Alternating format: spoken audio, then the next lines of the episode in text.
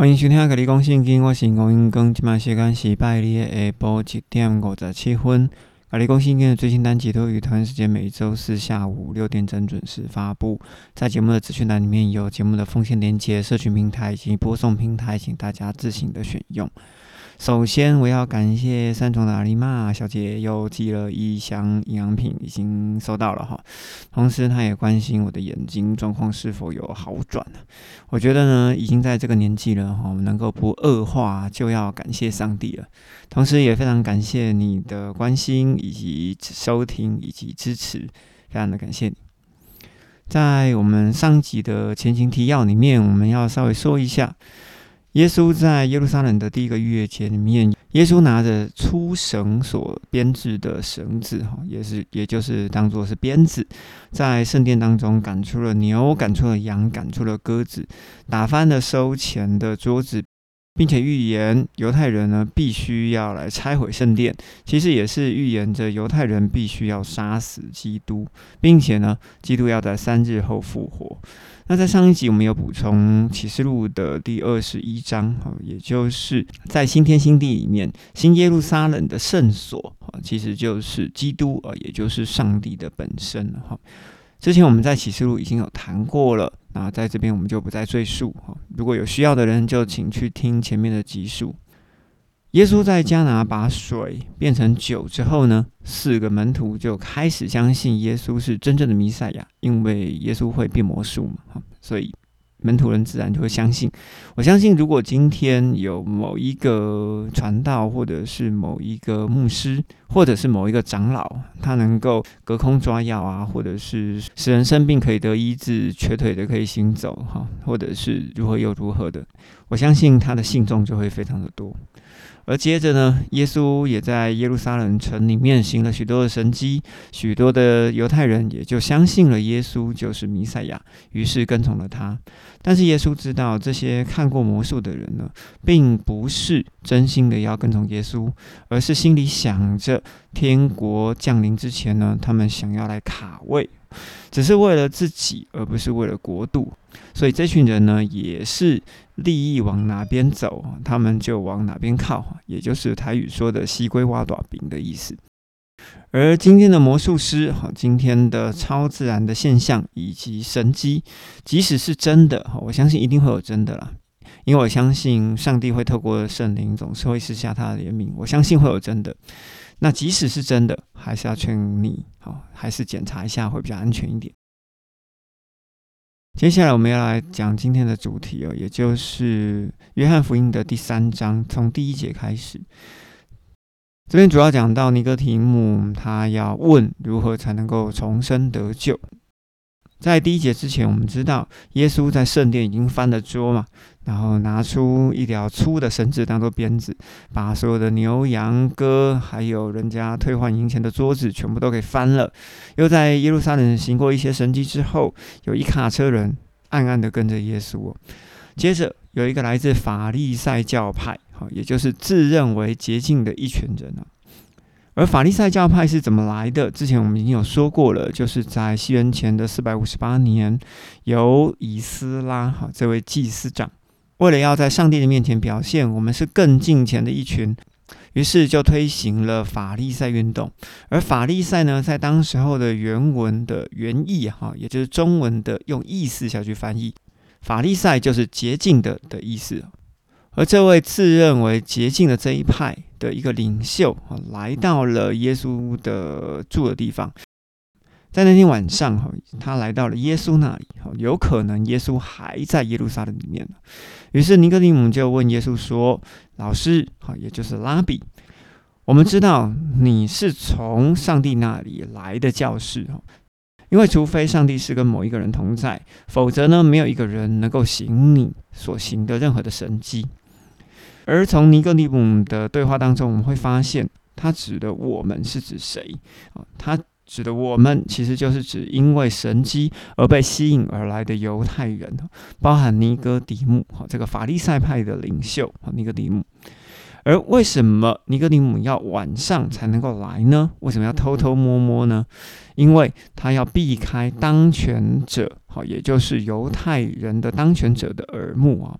所以我们可以知道，当权的犹太人其实他们是不相信耶稣就是基督这个身份。而为何他们会不相信耶稣就是基督呢？就有史料里面的查询呢，由西元的十年一直到西元七十年，在这个短短的八十年当中呢，不含耶稣哦，在犹太的这个大社群哈，广义的犹太社群里面呢，总共出现了九位弥赛亚。而打假不遗余力的犹太人呢，在约旦河边，其实他们已经很认真的问过施洗约翰：“你是基督吗？你是以利亚吗？你是先知吗？”既期待又怕受伤害如果呢，你真的是来乱的这群犹太人绝对不手软哦。只不过这次刚好打到是真的。而至于在西元前十年到七十年之间，到底有出现哪九位弥赛亚？请各位可以去参考一本书，就是《保罗与耶稣》里面有记载哦。那你们看过那本书之后，应该就会知道这九位弥赛亚是出现在什么时候。又是什么样的人？第三节，我们继续。耶稣回答尼哥米底姆说：“我非常的认真告诉你，一个人除非能够再一次的被生下来，否则他不能看见上帝的国。”那耶稣为什么在这个时候要对尼哥底姆说这件事情呢？因为耶稣已经开始在预告重生的这件事情了，哈。而重生的目的呢，是为了要回到新生干净的灵魂。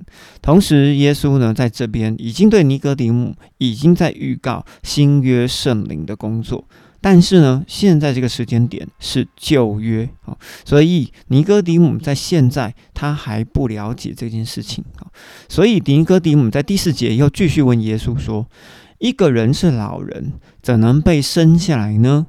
怎么能够第二次进入他母亲的子宫，然后再被生下来呢？其实尼哥底姆回答的非常有常识哈，这个代表说他也是一个有见识的人，而不是傻傻的信，他脑子里面是有逻辑的哈。所以请各位弟兄姐妹们也脑袋瓜要有一点逻辑。第五节，耶稣就回答尼格提姆：“我非常认真的告诉你。”一个人除非透过水，就是灵被生下来，他呢不能够进入上帝的国。从肉体生的是属于肉体的，从灵生的是属于灵的。灵这个部分呢，常常被借喻成水，哈，或者是借喻为风，哈。但是呢，在圣经里面所提的水或提的风呢，却不一定等于灵，啊，这我们是需要去了解这个概念的。所以在关于水的这件事情呢，我稍微要说明一下，在约翰福音第七章里面，耶稣在耶路撒冷的圣殿当中对犹太人说：“信我的人，就像圣经所说的，从他的腹中要流出活水江河出来。”那请问这些人相信耶稣之后，就是一肚子的水吗？好，其实并不是，在肚子里面流出来的其实是灵。好，只是耶稣讲的是用水。来比喻为零，哈，只是这样子而已。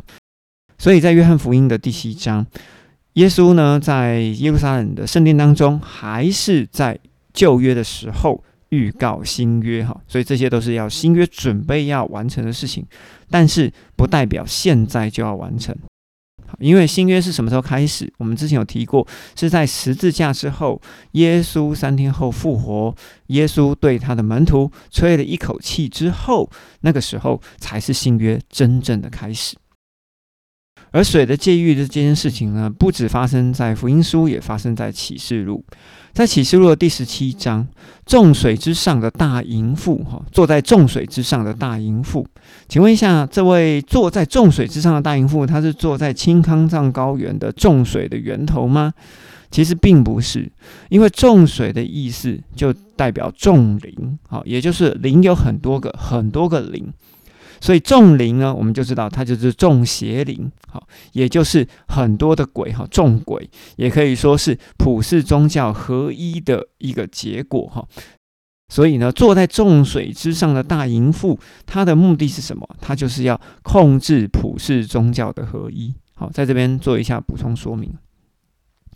第七节，我们再继续往下。耶稣就继续对尼哥底母说：“不要惊讶，我对你说的，你们必须再一次被生下来，哈，也就是重生。所以重生的意思，并不是代表肉体的重生，而是灵魂的重生。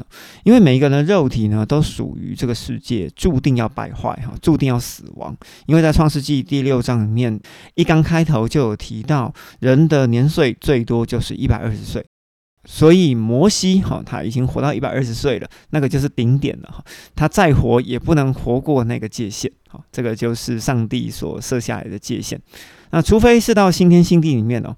在我们现在这个世界里面呢，它的上限就是一百二十岁哈，所以，我们每一个人的肉体呢，最终在这个世界上都注定要败坏哈，也就是我们必须会面对死亡哈，这是一定要发生的事情。但是灵魂重生，这应该怎么说呢？就好像一台手机，它被用了一段时间之后，它的灵魂。也就是它的里面的作业系统，它必须要回到原厂的设定哈，才能够呢再次的回到原厂里面，也就是回到了天上。接着我们继续看第八节，风，也就是灵吹向他想要去的地方，而你们听到风或者是灵它的声音，却不知道它要从哪里来，要往哪里去。被灵生的人也是如此。在这边，我们要解释一下，被灵生的人知道有灵，但是呢，不知道灵从哪里来，要往哪里去。而尼哥底姆在第九节继续问耶稣说：“这些事情要如何发生呢？”耶稣就回答他：“你是以色列的教师，你怎么不知道这些事情呢？”于是耶稣非常认真的对尼哥底姆说：“我们说我们所知道的，就是我们见证我们已经见过的。”你啊，也就是犹太人，或者是犹太的当权者，也包含着法利赛人，却不接受我们的证词。这个证词是什么呢？就是不相信耶稣是由天降到地上的弥赛亚，哈，也就是基督。耶稣又继续讲：如果我对你们说地上的事情，你们不信；如果我说天上的事情，你们又将如何相信呢？其实这个地上的事情以及天上的事情呢，就是在讲。如果耶稣说耶稣就是基督，你们不相信；那如果说耶稣就是上帝，你们又将如何相信呢？除了从天降下来的人子，没有人升上天上过。也就是说，耶稣是从天降下来的。耶稣从天降下的这件事情，从撒加利亚说第十四章以及启示录的第十九章，哈，我们就可以知道，耶稣就是从天降下来的那一位。十四节，我们继续看。而且，正如摩西在旷野里举蛇，哈，就是在民数记的二十一章举的铜蛇，人子呢也必须要在地上一样的被举起来，哈，也就是被举在十字架上。那当然呢，我们从新约的角度来看的话，耶稣已经从十字架下来了，并且呢，他的名要被高举，哈，就如同摩西在旷野里举蛇一样。如果人可以仰望旷野里面的铜蛇，或者是仰望新约里面的基督，就可以得到医治，也可以得到自由。第十五节，我们继续看，如同仰望在旷野里的铜蛇，也如同仰望在新约里的人子。使得所有相信耶稣，也就是相信人子的人，在信的人里面有永生，那这样子的永生呢，其实就是耶稣已经在约翰福音第三章开始预告新约圣灵内住的事情。所以在以赛亚书的第七章里面，曾经讲到“以马内利”这四个字。以马内利，它的含义就是上帝会与我们同在。哈，那同在的这件事情呢，其实是会离开的。例如，我跟我的好朋友同在一起，但是呢，晚上我们各自要回到各自的家里。但是呢，那是旧约的情形。哈，所以在旧约的圣灵呢，其实是会来也会离开的。但是在新约里面的圣灵呢，不一样。因为在新约里面的圣灵着重在圣灵要内住到你的灵魂里面啊，所以在新约的以马内利是上帝要与我们同住哈，也就是圣灵与我们同住，就再也不离开了，直到永远哈。那因为可以直到永远，所以才能够叫做永生嘛，不然的话就只有生我们今生而已，不是吗？否则这样子的保证哦，其实就变得只有保证一半而已。第十六节，我们继续。因为上帝如此爱这个世界，因此他交出了，他给了，他分离了他的独生子，使得呢所有信他的人，好不至灭亡，反得永生。但是在这边，我想要稍微的再说的更明白一点哦，第十六节。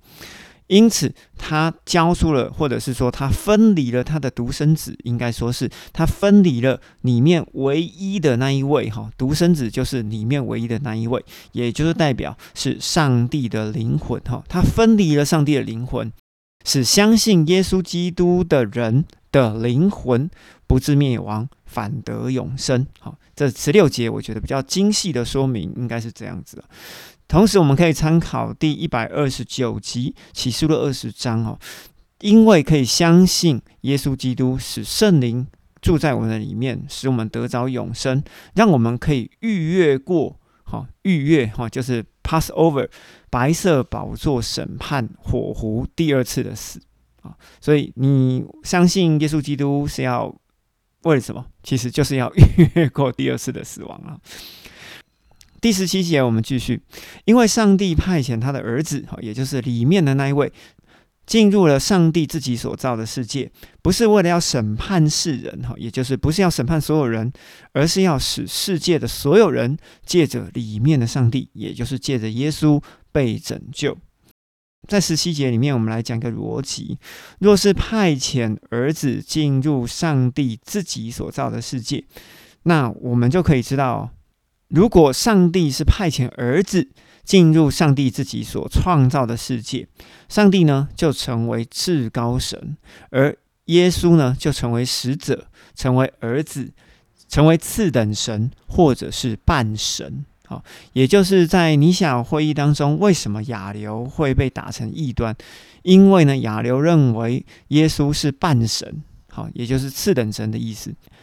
但是在约翰福音的第一章第十一节里面提到，他来到自己的世界，但是世人不认识他。耶稣必须要是里面的上帝，哈，也就是说，子必须是上帝里面的那一位，他必须要等于上帝。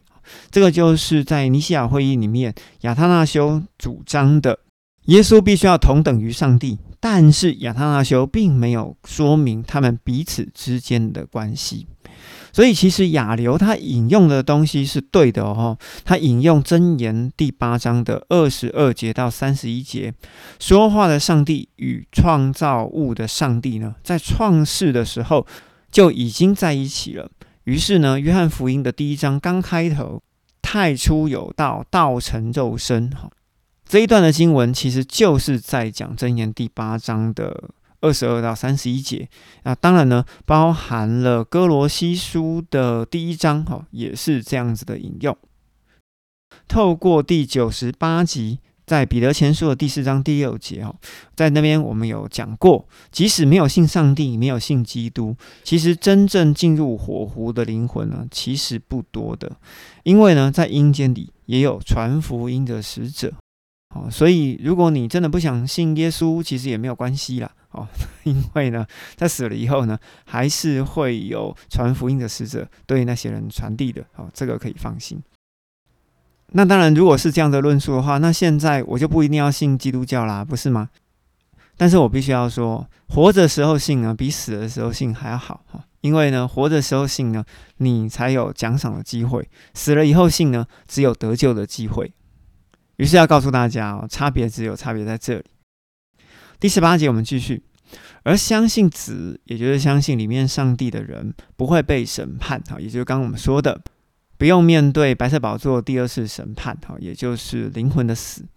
而不信的呢，因为他们已经不信上帝独生子的名，哈，也就是基督的名，他们呢已经被审判了，或者可以讲说结局已定。哈。于是，在第十八节，我们稍微解释一下哈，每个人都要面对肉体跟灵魂的两生两死。那如果呢，灵魂没有重生，交由圣灵来保护，而灵魂呢，就会面对第二次的死。第十九节，我们继续讲，而这个审判呢，就是因为人的行为是邪恶的，光虽然已经来到，或或者说已经进入这个世界。但是人却更爱黑暗，哈，更胜于光明。因此，所有行恶的人讨厌光，哈，不进到光那里去，免得他们的行为被谴责，哈，被责备，或者说是被发现。但是，行在真理里面的人进入光那里，他们在上帝的里面就会变成完整，以至于他们的行为被显明。接着，我们要来讲约翰福音三章的第二十二节，施洗约翰介绍耶稣就是里面的上帝。我们从二十二节开始，在这些事情之后，哈，也就是耶稣在耶路撒冷对犹太人以及尼哥底母讲重生、讲得救的这件事情之后，等于是告诉他们不用面对第二次灵魂的死的机会来了之后，因为呢，约翰在当时还没有下到监牢里，也就是还没有被希律王给抓走。耶稣呢和他的四个门徒离开了耶路撒冷，来到了犹太地。如果你可以翻一翻圣经，哦，查一下圣经的地图，它的面积其实还蛮大的。在南方的以图买跟北方的撒玛利亚的中间，其实还夹了一个区块，叫做犹太。哈，所以犹太人的地区里面呢，是撒玛利亚加上。犹太加上以图买三个地区合在一起的，这三个地区统称为犹太地区。这是我们需要做理解的。所以耶稣跟他四个门徒离开了耶路撒冷，来到了犹太地，这就不一定是在犹太这个省区里面，可能是在以图买，也有可能是在撒玛利亚。在那里呢，耶稣和他四个门徒一起居住，并且施洗。哈，而且是为了旧约天国降临。的悔改的喜哈，这边他们在做施洗，主要是在为了做这件事情。而在第四章的开头，我们会知道，其实耶稣并没有亲自施洗，而是门徒们施洗。第二十三节，我们继续。而施洗约翰呢，也靠近在撒冷附近的埃嫩施洗，因为那边有很多的水，所以犹太人他们就来了，并且接受了水洗。而犹太人呢，来到了约旦河边，其实都是在准备接受天国降临之前洁净的洗哈，为了要洁净自己，哈，以方便自己可以承受天国的降临。而为什么每个犹太人会来呢？啊，其实之前我们已经讲过很多次了，也就是但以理书的第九章，哈，曾经有预言七十个七之后。天国就要降临，以色列国就要重新的复国。那所有的犹太人呢，都在等这件事情，所以他们会主动的、自动自发的来到约旦河边来接受洗礼。而我大概判断了一下，哈，因着按照这边经文所记。在那里有许多的水，而耶稣呢也不能距离下一个目的地，哈，也就是事件，哈，这个地方太远了，所以我大概是推算，哈，埃嫩，哈，这个地方应该是在约旦河进入死海的那个出水口，哈，一直往北算，大约是三十公里左右的一个地方，在那里呢有一些绿洲，其实如果你想了解的话，可以从 Google 地图里面稍微看一下，哈，应该是在那个区块。因为也唯有在那个区块里面有路可以走入山区，哦，切入事件这个地方，哈，这个会跟约翰福音的第四章的开头会接在一起。好，这在这边先做一个补充。我们在约翰福音第四章我们会再讲一次这个部分。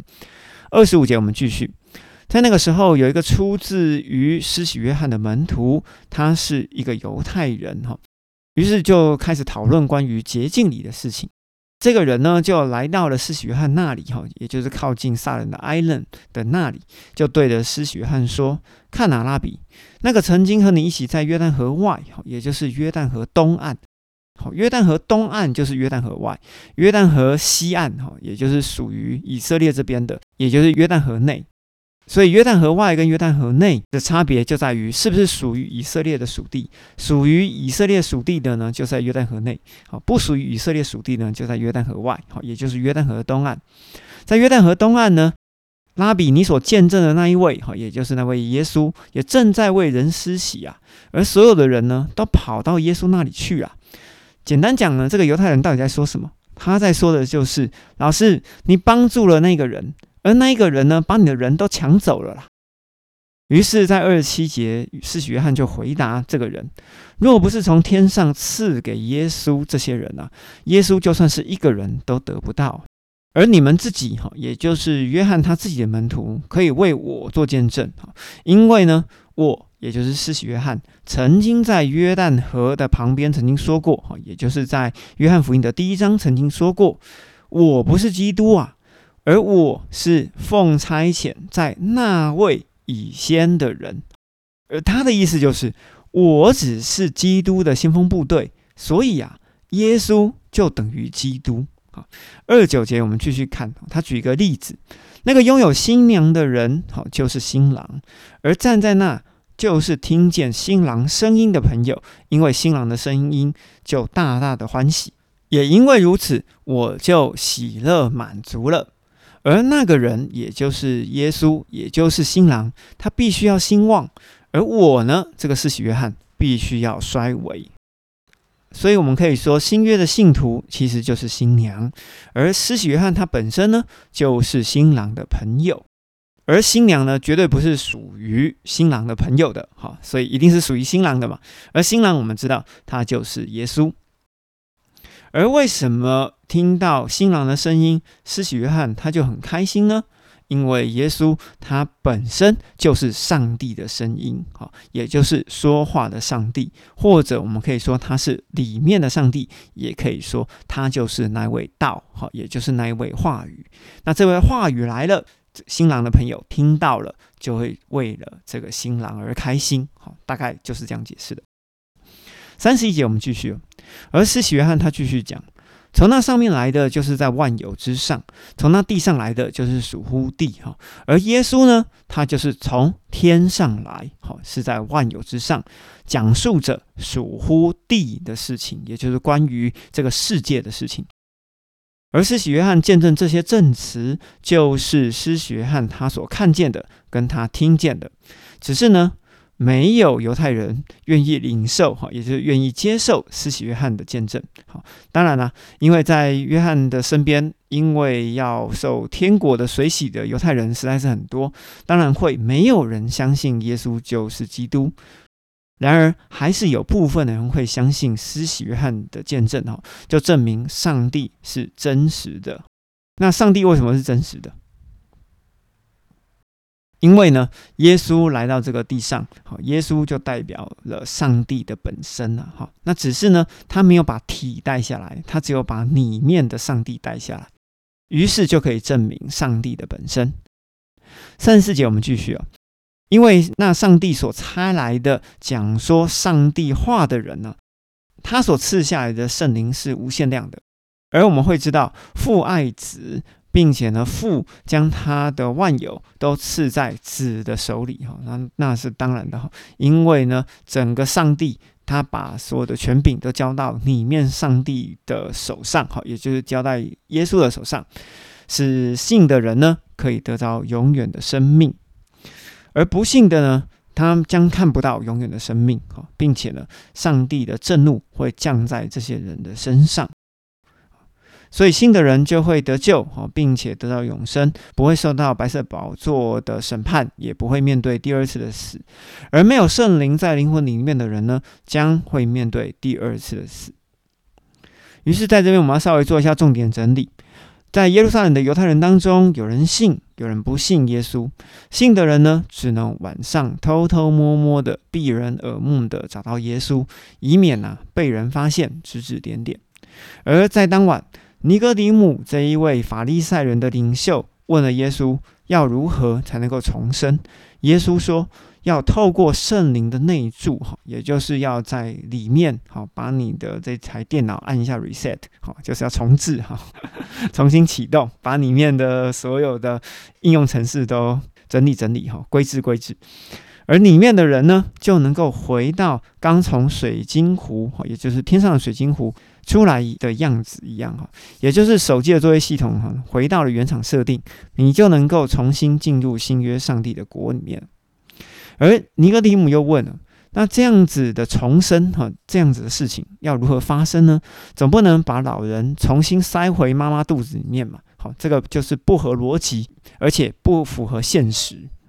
而耶稣说，在地上的基督呢，也就是里面的上帝，他能把灵魂重生的圣灵由天上带下来。所以信耶稣基督的人就能够得着圣灵，而不信的人呢，他们注定要在白色宝座前被审判，哈，承受第二次的死。而约翰在约旦河边为人受洗的同时，由他自己的门徒的口中得知，跟随耶稣的门徒比较多，也就是老师，老师，你帮助的那一个人，哈，他反而现在也在收门徒了。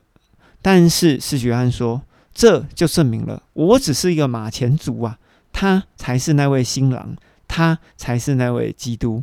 如果耶稣不是由天上派来的，没有一个人会跟随他。所以证明了耶稣他就是从天上派来的，所以才会有人跟随他。但是呢，虽然是约翰这么说，有人信，有人还是不信。而当不怀好意的犹太人知道了耶稣在哪里施洗，于是呢，耶稣就从我刚刚说的那个绿洲，顺着山路躲到了一个山城，就是叫做叙加的地方哈。而这个叙家呢，就是在创世纪将要过世的雅各赐给约瑟那一块额外的地，哈，也就是在创世纪四十八章二十二节赐给约瑟那一块地的那个地方，哈。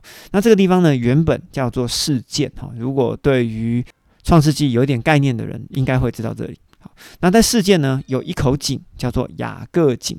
那耶稣在这口井的旁边，又会发生什么事情呢？下一集再告诉你哦。接下来我们要讲一下 Q&A，水洗与灵洗。因为在这一集里面，我们有提到施洗约翰以及耶稣的门徒为人施洗的这件事情。但是为什么耶稣不为人亲自施洗呢？哈，就好像说主任牧师不帮你施洗，哈，找一个传道还是找个小组长为你施洗？你觉得这样子会开心吗？但是我觉得这不重要，哈。我想要在这边讲的是呢，水洗与灵洗中间的差别呢，是在于，如果你觉得啦哈，你一定要泡在水中才觉得有洗的感觉哈，那你就去泡。那如果呢，你觉得有一点水呢放在你的头上就等同于洗礼，好，那就放哈。那如果呢，你的心中呢，因为相信耶稣基督的名，就因信称义了，不再信别的神，并且呢，透过耶稣的基督的名去祷告哈，离开过去偶像崇拜的信仰，并且也遵守爱上帝哈、爱人如己的这样子的道理，那你觉得这样子就有果效了？那我也觉得是很好的一件事情。因为灵魂重生的得救条件，哈，是透过灵洗啊，哈，这个我们在上一集其实已经念过了。宗教仪式其实是救不了人的。如果宗教仪式可以救得了人的话，那中世纪的天主教的七项圣礼啊，就不会让教会变得这么腐败了嘛，对不对？而耶稣呢，只交代爱上帝跟爱人如己。它就是所有律法的总纲，所以呢，在新约里面，我们只有原则哦，其实并没有一条一条的规条。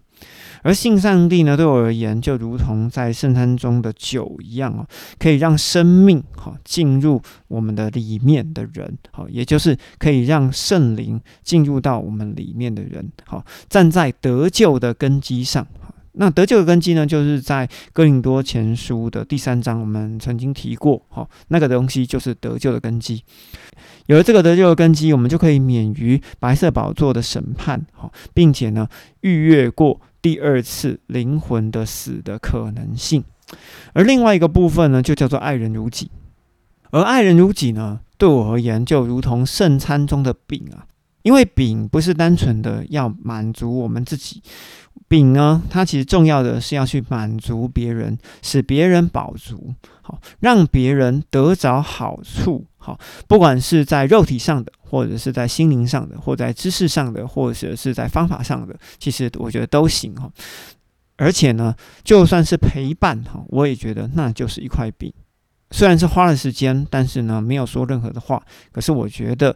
有时候陪伴哈，静静的坐在人家旁边，这就是爱的表现哈。那个就是一块饼，而我们基督徒必须要在得救的根基上面建造今生的工程。